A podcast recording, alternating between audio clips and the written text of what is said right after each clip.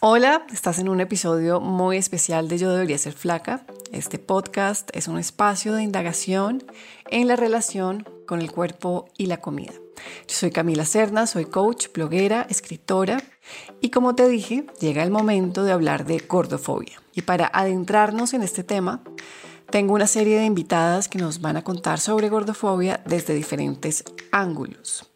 Siendo el sistema de opresión que es, vamos a abordarla desde la mirada de mujeres que la viven y la padecen en sus peores formas. Todos, todas nos afectamos por una ideología que discrimina a unos cuerpos y eleva a otros por cuenta del peso. Caracol Podcast presenta Yo debería ser flaca con Camila Serna. Sin embargo, la gordofobia afecta muy violentamente a las personas gordas porque las obliga a relacionarse con un mundo que está diseñado para negar sus cuerpos. Bueno, hoy comenzamos con mi primera invitada, ella es Luz Lancheros. Luz es una maravillosa periodista de moda. Ella es docente en historia de la moda y periodismo en Colombia. Y Luz tiene una mirada bien crítica de la cultura. A mí me gusta su manera de analizar, a veces de manera ácida. Creo que ella nos ayuda a traspasar un velo de hipnosis, porque si no somos capaces de desarrollar una mirada crítica, la cultura, el consumismo, el status quo, todo eso nos va a envolver con mensajes que siguen promoviendo ideales inalcanzables, dinámicas discriminatorias o ideologías como el clasismo, el racismo o la gordofobia. Y además vamos a interiorizar esas violencias culturales como autoagresión, como algo que está mal con nosotros mismos, nosotras mismas, sin indagar más allá. Esa charla que me emociona mucho compartirla con ustedes, bueno, vamos a ver cómo Luz encadena una cosa con la otra, nos lleva por un trayecto que nos va enseñando más sobre la cultura en la que vivimos, porque lo que hoy creemos que es normal viene tejiéndose hace siglos con ideologías y prácticas que marcan la pauta en la manera como entendemos al otro, o más bien como no lo entendemos del todo y simplemente subyugamos por cuenta de la apariencia del cuerpo, nos negamos nuestras dignidades humanas, porque estamos más bien creando jerarquías que nos dividen, que nos separan y buscamos una deconstrucción que nos permita entender qué pasó, cómo llegamos acá. Y creo que Luz puede ayudarnos a hacer esto. Y como ya les conté, hoy estamos con Luz Lancheros y vamos a entrar profundo en la gordofobia. Hola Luz, ¿cómo estás? Hola, muchísimo gusto, estoy muy feliz de estar aquí. Yo también estoy muy feliz de conversar contigo y ah, bueno, vamos a entrar directo al grano, ¿cuándo fue la primera vez que tuviste una conciencia de la existencia de este fenómeno real y muy concreto que es la gordofobia? Yo creo que como muchas hijas de mamás latinoamericanas, como muchas mujeres latinoamericanas desde muy pequeña, ¿no? Cuando eres diferente a las demás niñas, cuando lastimosamente tu mamá y tus parientas te avergüenzan porque no te queda el vestido o porque hacen chistes a tu costa o porque no te va a mirar nadie, entre comillas. Y te lo comienzan a decir desde muy pequeña, cinco años menos, o sea, hay un cambio, hay un trato diferente. Hay un trato diferente cuando, digamos, está mal que comas pan o está mal que sigas comiendo porque te vas a engordar más y no te tratan el abordaje de tu cuerpo con respeto en su singularidad, sino que es un problema y es tu culpa y te lo tratan con elementos punitivos. Entonces, desde muy pequeña yo era consciente de la gordofobia. ¿Y cómo ha cambiado esta comprensión de la gordofobia a lo largo del tiempo? Sin duda, lo que entiende una niña es diferente a lo que va entendiendo la mujer en desarrollo, después la mujer adulta. ¿Cómo ha, cómo ha sido esa comprensión en el tiempo? Pues realmente yo debido a esta gordofobia de, de pues mi cultura, mi contexto, comencé a informarme más sobre todo lo que era cuerpo, body positivity. Comencé a, leer sobre el tema, digamos que desde que me ocupé de la moda y de los asuntos de cuerpo. Y pues también desde mi carrera comencé a ver que, digamos, hay estructuras opresoras sobre el cuerpo que todavía funcionan, pues desde Foucault en adelante, y que pues te indican que realmente tú estás obedeciendo a un disciplinamiento. Ya cuando comienzo a estudiar historia de la moda y teoría de moda, te das cuenta de que hay muchas teorías antiguas muchas teorías fascistas que también pues impulsan esa gordofobia que hay toda en la industria también de control político, de control farmacéutico que también impulsa esa gordofobia y pues también están los contextos donde se impulsa esa gordofobia. Eso, digamos, me ayuda a entenderlo más desde la teoría y pues desde las redes sociales, ya con las faccionistas, con las blogueras de talla grande, entender cuántos mecanismos de opresión había sobre mi cuerpo y pues ir deconstruyéndolos no ha sido fácil, pero por lo menos he ido entendiéndolos. Claro, y bueno, esa deconstrucción me interesa muchísimo, pero antes de hablar de eso, ¿cómo se ven esos sistemas de opresión en la vida cotidiana de las personas? En particular, cómo se ve en tu vida cotidiana. Y también quiero que me des ejemplos de cómo se ve en la industria de la moda para Colombia y para el mundo en general. Entonces, comencemos con lo cotidiano. Pues en lo cotidiano, que eres prácticamente inasegurable, si es que existe esa palabra, esa palabra digamos que no te aseguran ni te aceptan en una medicina prepagada por tener cierto IMC, porque pues todavía creen que por tener cierto IMC, o sea, es probable que te mueras pronto, y lo que me parece totalmente eugenista porque te puedes, no sé, partir un brazo y entonces no es por tu IMC, pero entonces a ellos no les importa. Y entonces, por tu IMC eres un problema para los sistemas de salud, entre comillas, y pues para los sistemas también económicos, ¿no? Ese comentario sobre el eugenista, cuéntanos un poquito sobre eso, para que la gente que no sabe de qué hablas. Eugenesia es una ciencia, sí. pseudociencia que pues fue reafirmada durante mucho tiempo por, digamos, regímenes totalitarios, sobre todo los nazis, donde muestran que hay unos cuerpos más aptos y mejores que otros. Entonces, los que no son mejores se tienen que eliminar. Entonces, eso viene desde la antigua Grecia. Por ejemplo, cuando en Esparta eh, nacían bebés eh, con deformidades o nacían bebés que eran débiles, pues los dejaban morir. Y pues el cuerpo más ideal era el cuerpo del guerrero, el que se cultivaba. Y pues digamos que esa idea de eugenesia caló duro también ya a finales del siglo XIX en Alemania, con toda esta cultura física. Y pues obviamente los nazis tomaron toda esta idea del ario perfecto y el alemán perfecto pues para construir su imagen de nazi idílico y pues ya sabemos lo que hicieron basados en la ciencia, entre comillas, con todas las personas que pues tenían enfermedades, tenían patologías y cómo los trataron durante la Segunda Guerra Mundial. Creo que esa cultura eugenista se ha extendido todavía en la ciencia médica si hablamos de cuerpos gordos y todavía no se ha tratado la cordura de una manera que sea mucho más amplia e integral, se ha tratado de una manera eugenista a través de números y no comprendiendo sus especificidades. Y entonces yo creo que pues eso ha dado que todo un sistema político, social, económico trate a los gordos como ciudadanos de segunda categoría. Y pues por eso digo que es un sistema eugenista. Y desde la cotidianidad es eugenista, o sea, cuando vimos en la pandemia a muchas personas gordas siendo despedidas de sus trabajos porque entonces si eres gordo, entonces ya, te vas a morir, es como si fuera una condena a muerte. Y pues lo vemos ahorita con todas estas compañías de medicina prepagada y con todas estas compañías aseguradoras no queriéndote asegurar porque realmente sienten que ya cuando, como eres gordo es una condena a muerte. Eso es eugenista. Y lo veo desde la cotidianidad y pues obviamente no solo en la ropa, porque pues hay un problema terrible de talles en toda la industria mundial, no solo con las tallas grandes, digamos que ah, no hay una regulación clara Digamos que muchas mujeres se sienten acomplejadas porque en una marca son tal talla y en otra otra, y eso trae muchos problemas de salud pública y también incluso leyes de tallas en España y Argentina. Pero pues realmente lo que más se ve, la gordofobia, es sobre todo en eso. Y pues ya está lo simbólico, ¿no? Entonces que si existes, si respiras, haces apología de la obesidad. Si publicas una foto de tu cuerpo, haces apología de la obesidad. Si eres obeso, estás enfermo. O sea, si existes, si respiras, si comes, si haces cualquier cosa, está mal. O sea, tú por existir estás mal. Y para mí es eugenista. Bueno, y ahora cuéntanos de la industria de la moda. ¿Cómo se vive eso en esta industria que tú conoces bien? Si nos puedes dar unos ejemplos en Colombia específicamente, también del mundo. Pues claro, o sea, yo veo esto desde los vestidos ya no se adaptan a los cuerpos como pasaba antes de la producción industrial que generó la Segunda Guerra Mundial, sino que ahora los cuerpos se adaptan a los vestidos.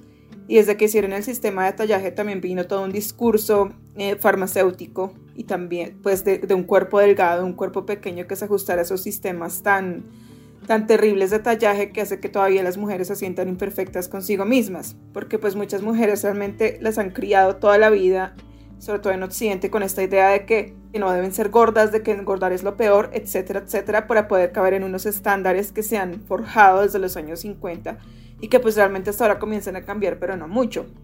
O sea, si tú en las películas, o sea, por ejemplo, cuando Tina Fey hablaba en los Globos de Oro de ser una actriz y que prácticamente era ser delgada para estar en una película, yo realmente me sentí identificada con esa broma, porque realmente las, o sea, las mujeres se tienen que ver supremamente delgadas para encajar, para tener una carrera. Y digamos las mujeres que se salen del molde como Melissa McCarthy o como Octavia Spencer o como Leslie Jones, por ejemplo, la tienen muy difícil para encontrar papeles, les toca hacer sus propios papeles y fuera de eso les toca encontrar vestidos porque ningún diseñador quiere hacer vestidos para ellas que les calcen bien. Ellas han tenido que buscar sus propios diseñadores, incluso hacer sus propios diseños. En 2016, por ejemplo, Tim Gunn, que es la estrella de Project Runway que estuvo muchísimo tiempo en Parsons, dio un artículo súper viral en Estados Unidos de por qué los fabricantes no hacían tallas para las mujeres de más de talla 14, sabiendo que en Estados Unidos eran el 63%. Y eso que Estados Unidos tiene un amplio mercado de tallas grandes. Pero todavía no estamos abordando bien el problema de cómo diseñar más allá de un cuerpo que era tan fácil de moldear y tan fácil de estandarizar y cómo revertir esos estándares y eso no lo están enseñando en las escuelas. Hay un simposio del FIT, del Fashion Institute of Technology, Fashion and Chic, se llama, bueno, eh, moda y físico se llama, donde hablaba, Valeria Steele hablaba con Tim Gunn y precisamente los testimonios de los estudiantes eran, es que a mí no me dejan dibujar cuerpos gordos, no me dejan dibujar otro tipo de cuerpo. Es decir, todos los cuerpos tienen que ser extremadamente estandarizados y sin curvas. Y pues también tenemos otro problema, otro problema que es totalmente racial y colonial, ¿no? que es que la mujer europea estandarizada sin curvas es la que se impone como modelo en la moda. Y pues ese es el cuerpo ideal, ¿no? El cuerpo formado, el cuerpo pues digamos que disciplinado. Entonces el cuerpo con curvas desde el siglo XVII se ha exotizado y se ha visto como algo sensual, como algo ligero, como algo sin disciplina y sin control. Entonces ahí viene un montón de estándares de exotización, de sexualización y de pues mostrar este cuerpo como algo inferior, ¿no? Y vamos desde los ejemplos tan terribles en los 2000 como los tenía Scarlett Johansson, que supuestamente era una mujer con curvas y le decían chubby, por ejemplo. O cuando a Bridget Jones se le burlaban, era que pesaba 62 kilos y que estaba como una marrana, entre comillas, según la época, que estaba gordísima y ese era uno de los motores principales de la película, que era una mujer gorda, sabiendo que no estaba gorda. Y la talla cero como era de glorificada en esa época, por ejemplo. Y Jennifer López también se le burlaban de las protuberancias, por ejemplo, en 90 para 2000. Entonces, criticar eso, criticar esos cuerpos curvos, criticar esos cuerpos no normados, siempre ha sido un normalizado por el establecimiento hasta los últimos años. Y pues obviamente ni hablemos de lo que les hacen a los modelos, que en Victoria's Secret, que era una empresa totalmente misógina, completamente sexista, echaban a las modelos con trastornos alimenticios y todo por no tener el cuerpo suficientemente bueno, entre comillas, para modelar. Hay una modelo llamada Bridget Malcolm que hace poco denunció de Victoria's Secret la echaron sabiendo que pues tenía un trastorno alimenticio para tener sus estándares de ángel de Victoria's Secret por no tener el cuerpo suficientemente bueno, entre comillas. Y de Models Alliance también tiene un montón de casos donde las mujeres las echan y de los castings por no estar lo suficientemente delgadas por ejemplo, para comenzar. Y eso que me cuentas ahí de Victoria's Secret me parece ahora entonces con esa decisión que tomaron de expulsar a todos sus ángeles convencionales y traer activistas, suena como un paso adelante, pero también suena muy hipócrita de su parte. Sí, porque si han tenido todas estas políticas durante tantos años y de repente ahora sus, sus antenitas están captando que el mercado se mueve para otro lado, que el dinero está en otra parte, y toman estas nuevas políticas que se ven muy inclusivas ¿no? y muy éticas, pero realmente con lo que me estás contando también me suena muy hipócrita. ¿Tú qué piensas de eso? Pues sí, de hecho estaba haciendo un artículo esta semana de ese tema y realmente pues como me decía la experta que es Sandra García Mateirada, que es de pues culturas de moda, tenía toda la razón en decirme, es que lo que pasa es que mientras no se mueva, o sea, si afecta la caja registradora, es que hay cambios pues Victoria's Secret tardó años en darse cuenta de lo que hace que ocho años, diez años se estaban dando cuenta las otras marcas. Y ya cuando comenzaron a cerrar tiendas, cerraron 250 el año pasado. Más todas las que tenían por el apocalipsis del retail, les estaba yendo súper mal. De hecho, para 2010 tenían 10 millones de espectadores en su desfile televisado, que era como la punta de lanza de mostrar todas estas mujeres con cuerpos escultóricos desde 1995 para 2018 tenían 3 millones y en 2019 el desfile se canceló. Y es porque no supieron, digamos, atender el llamado de un consumidor que les estaba reclamando con todas sus prácticas laborales, pues de acoso, de sexismo, de transfobia. Y esto comenzó en 2014, de hecho, cuando en la campaña de The Perfect Body, del cuerpo perfecto, eh, sacaron pues a todas estos ángeles y pues nadie se sintió representado y comenzaron las mujeres mismas a hacer representaciones de eso. La compañía cambió el eslogan al cuerpo para todos, pues era demasiado débil y demasiado tarde y se quedaron cerrados a la banda de ver de que existían otros cuerpos. Entonces, ¿qué pasó? Que Avery, compañías como Avery comenzaron a sacar mujeres de talla grande, mujeres con discapacidades y pues después Rihanna con Savage by Fenty comenzó a sacar desfiles increíbles con mujeres embarazadas, mujeres realmente diversas de todas las tallas, es decir, no tipo modelos Ashley Graham que solamente son cintura y curvas como pues creen que somos todas las mujeres plus size y pues comenzaron a hacer desfiles con representatividad real. Obviamente se les llevaron todo el mercado. La compañía de, de Rihanna está valuada en mil millones de dólares y pues también los desfiles de Rihanna los ha comprado Amazon y los transmite Amazon. Entonces ahí vemos cómo ha cambiado y cómo Victoria's Secret no se dio cuenta que está cambiando hasta ahora, es porque pues obviamente quedaron en números rojos. Ah. Es hipócrita. Ok, y esto me lleva a una pregunta que te quería hacer sobre tu manera de hacer periodismo y cómo ha informado el hecho de que tú has recibido esos golpes de la gordofobia de primera mano. ¿Cómo estar ahí ha impactado tu manera de hacer periodismo, tu carrera, tu mirada crítica, tu manera de, entender el mundo, de escribirlo, de narrarlo, de informarlo para las demás personas? Pues irme más allá de las visiones estéticas de una élite hegemónica, sobre todo todavía están como en los, eh, hace 50 años, ¿no? Como hace 20, 50 años donde todavía priman la flacura, la blancura, y pues hay mucho elitismo y hay o sea, es como mucha imagen de belleza de lo mismo y a mí no me interesa darle voces a esas imágenes porque ya tienen todas las plataformas del mundo y todo y están súper amplificadas. ¿Para qué oírlas más si no tienen nada que decirme? Entonces lo que yo he buscado desde mi carrera es personas que hablen de la belleza de otras maneras y muestren la belleza de otras maneras. Entonces ya pues cuando era practicante en el tiempo, hace 10 años fui la primera persona en Latinoamérica de hablar de blogueras de talla grande. Por ejemplo, y conocí a la pesada de moda entrevisté a Tess Holiday, que es una de las modelos de talla grande más importantes del mundo, en 2015, cuando no era tan famosa y obviamente no había que estar con el manager del manager del manager, pues para que aprobara la entrevista, ¿cierto? Y comencé a buscar otros ideales de belleza, belleza trans, eh, belleza alien, belleza incluso en modelos maduras. Entrevisté a esta profesora Lynn Slater de, de Nueva York como hace 3, 4 años, que tiene un estilo increíble porque ya no me interesaba repetir más esos discursos hegemónicos y aspiracionales que nos ha vendido la moda y que pues ya no son ni tan aspiracionales, pero sí se mantienen en cierta parte de la población. Quería mostrar otras visiones de belleza, otras visiones de la moda y mostrar que la moda está en todas partes y es política y social. O sea, eso de ponte guapa y ponte esto y ponte esto nunca funcionaba conmigo porque yo creo que la moda va más allá de una hegemonía y va más allá de ser colonizada y va más allá pues de lo mismo de siempre y ya pues está hablando desde muchas partes. ¿De qué maneras has podido deconstruir esa gordofobia que inevitablemente se internaliza y que por mucho tiempo si no la miramos lo que se vuelve es autoagresión, violencia? Pero cuando logramos irla deconstruyendo, uno va encontrando ahí los tesoros de poder ver esa amplitud de todo lo que tú estás diciendo. Y cuéntame un poco más sobre ese proceso de deconstruirte.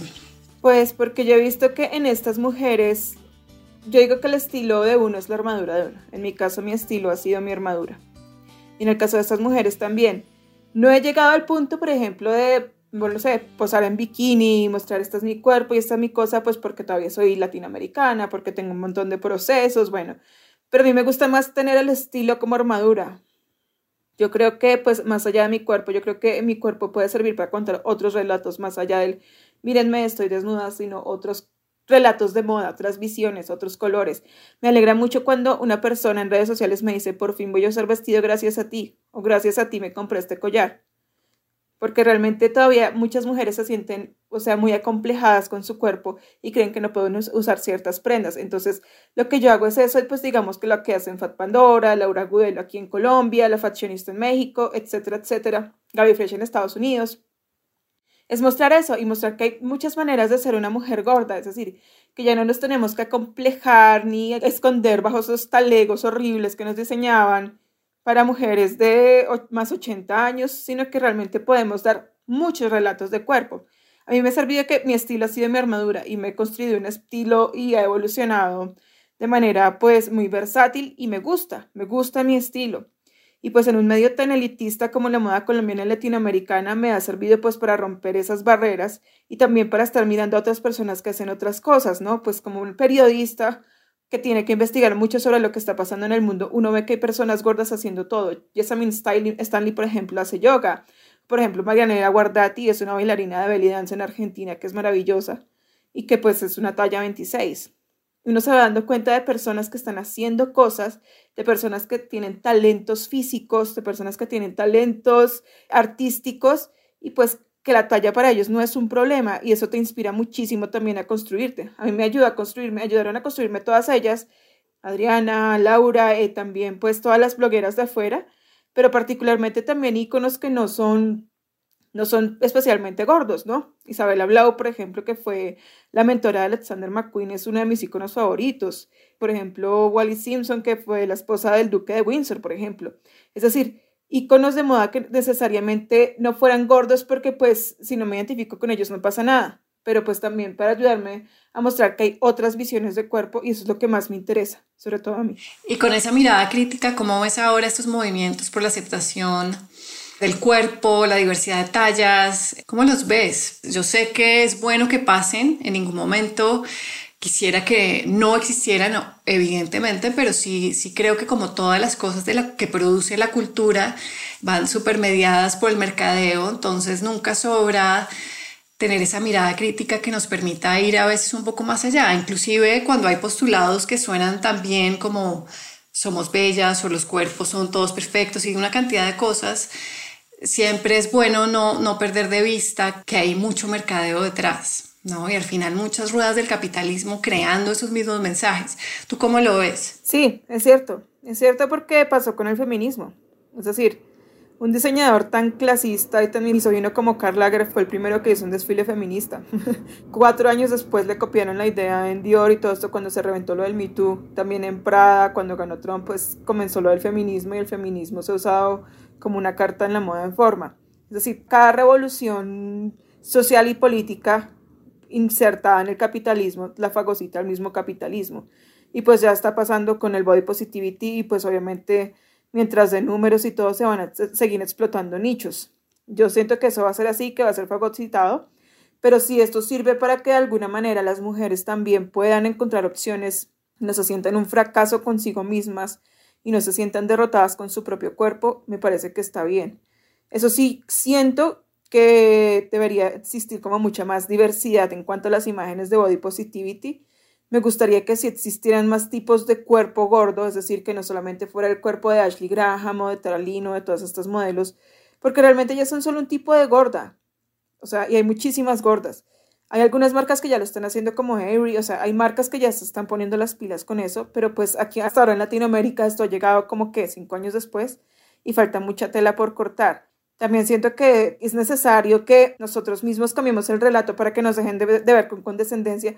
Tan lindas las gorditas, qué valientes son posando en bikini, qué valientes son mostrando su cuerpo. No, solamente es un cuerpo, es decir, cada vez que llega un discurso de cuerpo distinto al hegemónico es como si tuviera que ser paternalista y condescendiente e infantilizado para que pueda ser visto y no creo que eso deba ser así. Es decir, si quieres normalizar algo, deja de tratarlo así y míralo como lo que es, otra cosa, otro cuerpo, otro tono de piel. O sea, ya basta de decirnos que somos valientes solamente por posar en ropa interior, ya basta de decirnos que somos empoderadas solamente por posar desnudas y está bien. Muchas mujeres lo hacen porque en una región tan sexista y tan machista como América Latina y tan conservadora falta eso. Pero pues de todas maneras, ya muchas mujeres lo hacen y pues ya debería ser normal que pues se cambiara la cultura. Creo que nos falta todavía llegar a esa conversación, pero hasta ahora la estamos abriendo. Para mí es evidente que para allá vamos, me parece inevitable.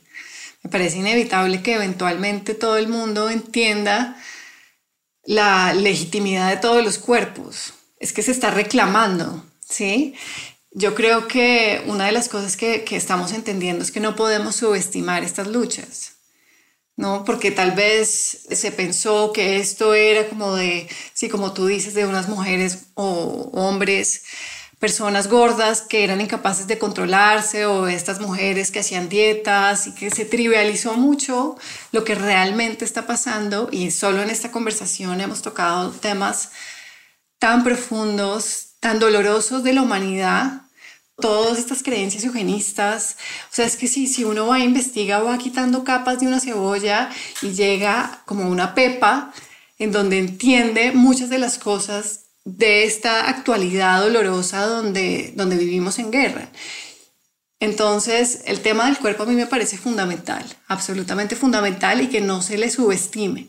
Y creo que para allá vamos. Eventualmente, así obviamente haya unos intereses comerciales, así nos demoremos lo que nos tengamos que demorar, para allá vamos, para allá vamos y es inevitable porque la gente lo va a reclamar. Todos queremos vivir en un cuerpo que es legítimo, ya no es negociable. Sí, eso es cierto, aunque creo que también depende mucho del contexto y la cultura, es decir, en países y en contextos tan orientados a un cierto tipo de belleza como motor de ascenso social, siento que todavía falta mucho eso. Por ejemplo, en Corea es todavía sorprendente y pues me alegra mucho ver modelos plus size, sabiendo que en Corea, digamos, la cirugía plástica te puede asegurar un futuro, etcétera, entre comillas, económico, social, sentimental, laboral, etcétera. O sea, tienes que parecerte una estrella de K-pop femenina para poder encajar y sí o sí. De hecho, cuando en 2013 yo entrevisté al artista Ji Yeo, que es de que fotografió pues a estas mujeres en el posoperatorio que uno queda destrozado y todo, ella me mostraba que estas mujeres se querían hacer cirugía y después de la cirugía sentían que, tenían éxito y que sí conseguían pareja, etcétera, etcétera. Y pues en esos momentos, en ese año, era viral como la imagen del concurso de Miss Corea. Entonces yo le dije, bueno, pero es que tú no crees que todas las mujeres que se operan es para verse iguales. Y ella me dijo, mira, mira las de tu concurso de belleza y no, me, y no me digas que no porque todas también se ven iguales, sino que el estándar es diferente. es decir, todas se quieren ver rubias, todas se quieren ver voluptuosas, todas se quieren ver con curvas a lo Sofía Vergara, entonces obviamente es el mismo estándar, es el mismo tipo de dictadura, pero de otra forma. Es decir, hay estándares de belleza que todavía están muy profundos y muy enraizados por historia, contexto, cultura, aquí en Colombia sobre todo por clasismo, racismo, por la herencia que nos dejó el narcotráfico también, que todavía van a ser muy difíciles de borrar y sobre todo al ver a la belleza como un elemento de, atracción social, es decir, la mujer colombiana como un fruto de exportación y como un fruto exótico y como un tesoro intocable que tiene que ser perfecto y todas tienen que ser iguales. Y en Brasil también les pasa lo mismo. Hace mucho tiempo salió un documental donde también estas mujeres decían es que nosotras no somos como las mujeres zambistas que están bailando en el sambódromo, que son pues escultóricas, o sea, hay, somos muchísimas mujeres en Brasil y todas somos distintas y no todas tenemos que obedecer a ese estereotipo. Y por eso digo, es un estereotipo colonial, exotizado, desde la época del siglo XVII, cuando pues los europeos comenzaron a conquistar todo el resto de los continentes. Y pues obviamente se ha trasladado hasta nuestros días y se ha trasladado pues en las imágenes de las mujeres que bailan, de las mujeres racializadas, de las mujeres racializadas en Hollywood, por ejemplo, desde Carmen Miranda hasta Longoria, Sofía Vergara, etcétera, etcétera, hasta llegar hasta ahora. Es decir, todas las mujeres que no han obedecido ese estándar en Estados Unidos o han hecho una carrera por aparte, por ejemplo, como Cecilia Suárez, la de la Casa de las Flores, que pues decidió que no quería más papeles así, o María Félix, que nunca quiso ser, entre comillas, de India, como dijo, porque no quería rebajarse a ser un papel estereotípico. Y Dolores del Río también tuvo que luchar mucho para poder hacer un papel que fuera más allá de esa mujer exótica, con curvas, escultórica, y las mujeres que han ganado Óscares o se les han tomado en serio también lo mismo. Penélope Cruz hizo de una mujer linda, sí, pero pues desequilibrada en la película de Vicky Cristina Barcelona para poderse ganar el Óscar. Y pues Alma Hayek hizo de Frida Kahlo.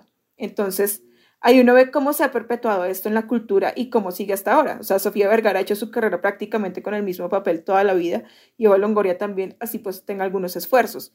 Pero sigue ahí. Y ese estereotipo de latina, caliente, etcétera, entre comillas, sigue ahí, así como el de la asiática pequeña y aniñada, que pues es tan popular en China, Japón, Corea, Singapur, etcétera, etcétera. Entonces es difícil, es difícil si vamos a llegar, pero cuesta todavía. Sí, vamos a llegar, claro, vamos a llegar y es un camino, pero cuando se ven al menos series, no acá, no aquí, porque aquí estamos mucho más atrasados, pero cuando hay series como Pose, por ejemplo, que le fue muy bien, que es esta serie donde los personajes son transgénero y muestra la complejidad de esos personajes y su belleza. Me parece que la gente ya está buscando y necesitando más ese tipo de series y de, de representación en los medios. Sí, claro, y me gusta que digamos ya hayamos avanzado en eso, Por lo menos tú ves en el catálogo de Natura a personas trans en la parte de maquillaje, lo que me parece increíble. Porque pues viniendo de un país tan extremadamente eh, cristianizado y evangelizado como Brasil, uno dice, wow, o sea, de verdad están haciendo una apuesta por la diversidad, de verdad están escuchando a sus nuevos consumidores y que ya digamos existe una novela aquí en Colombia como Lalas Spa, también con una protagonista trans, va más allá del estereotipo y la caricatura con que pues se situaban eh, las personas trans, ¿no? Digamos que la tía Liza, pues a pesar de que era un, una guerrera y perfectamente pudo haber estado en Pose como en la cuota latina, era parte de su caricatura, ¿no? Y digamos que después Andy Cardeño tuvo que hacer ese mismo papel súper caricaturizado para Chepe Fortuna. Entonces sí, sí están cambiando los relatos de las personas trans y de, otros cuerpos, de hecho pues lo LGBTI ya ha comenzando a tomar mucho más respeto, eh, sobre todo en la televisión, que es nuestro mayor medio, o sea, desde Café en adelante, han hecho representaciones dignas, pero todavía falta mucho por explorar, o sea, que exista personas como Piroberta me parece inconcebible.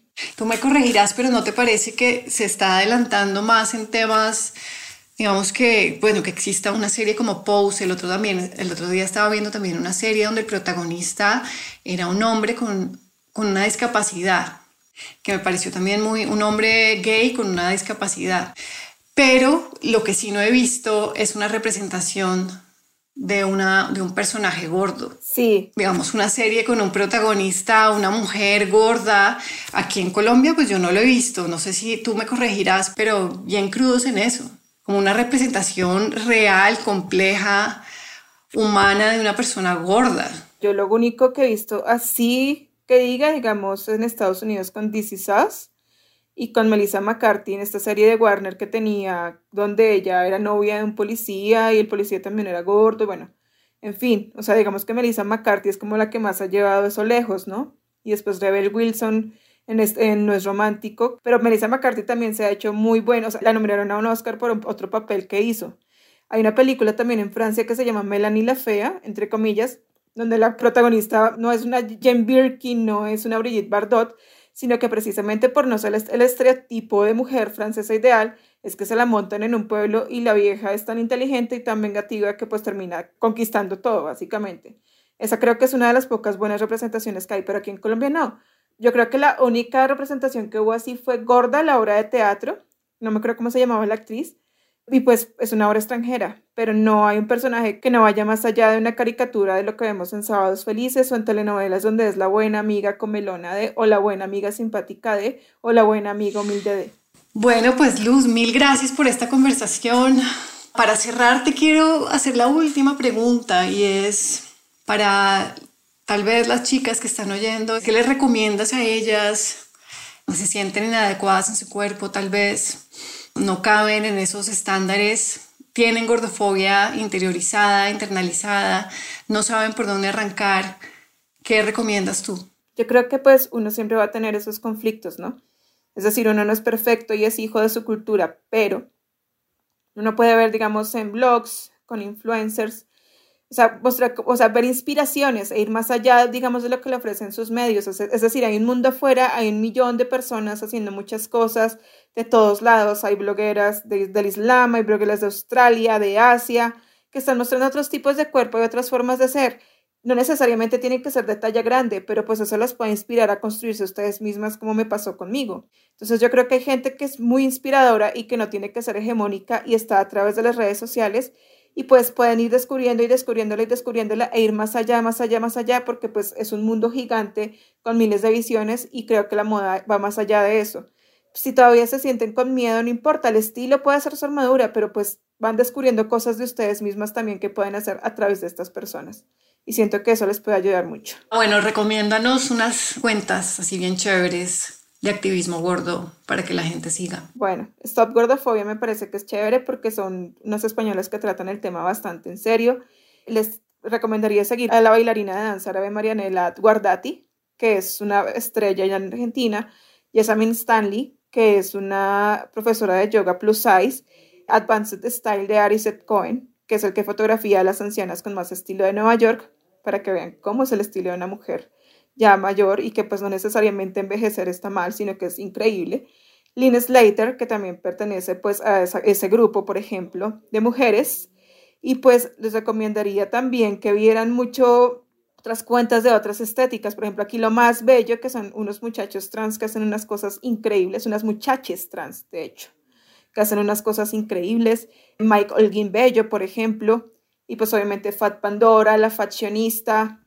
En Estados Unidos está Gaby Fresh, Stephanie Swicky, por ejemplo, y Nadia Woolhosen, que es increíblemente sexy y que tiene una actitud increíble. Entonces yo creo que pueden ir comenzando a explorar y explorar y explorar opciones. Hay de todo, hay de todo. Incluso hay personas que se visten de aliens. O sea, es increíble. O sea, este mundo es increíble y no toda la moda es como la pintan. Hay que darse cuenta que vivimos en un, mundo muy amplio. A veces estas agresiones que, que absorbemos de la cultura nos, nos vuelven muy estrechas y se nos olvida lo, las posibilidades. Estoy totalmente de acuerdo contigo. Nada, mil gracias, Luz. Qué rico conversar contigo. Yo creo que ha sido muy iluminador. Te mando un abrazo. Gracias por tu tiempo. La gente que te quiere seguir, ¿dónde te puede encontrar? L-U-X-A-N-D L-A-N, Lutz and Lan. Ahí tengo mi cuenta, es de moda y cultura pop. Ese es Instagram, ¿cierto? ¿Estás en otras redes? Ese es Instagram y Twitter también. En Twitter también. Ok, perfecto. Muchas gracias. No, con gusto y me encantó hablar contigo.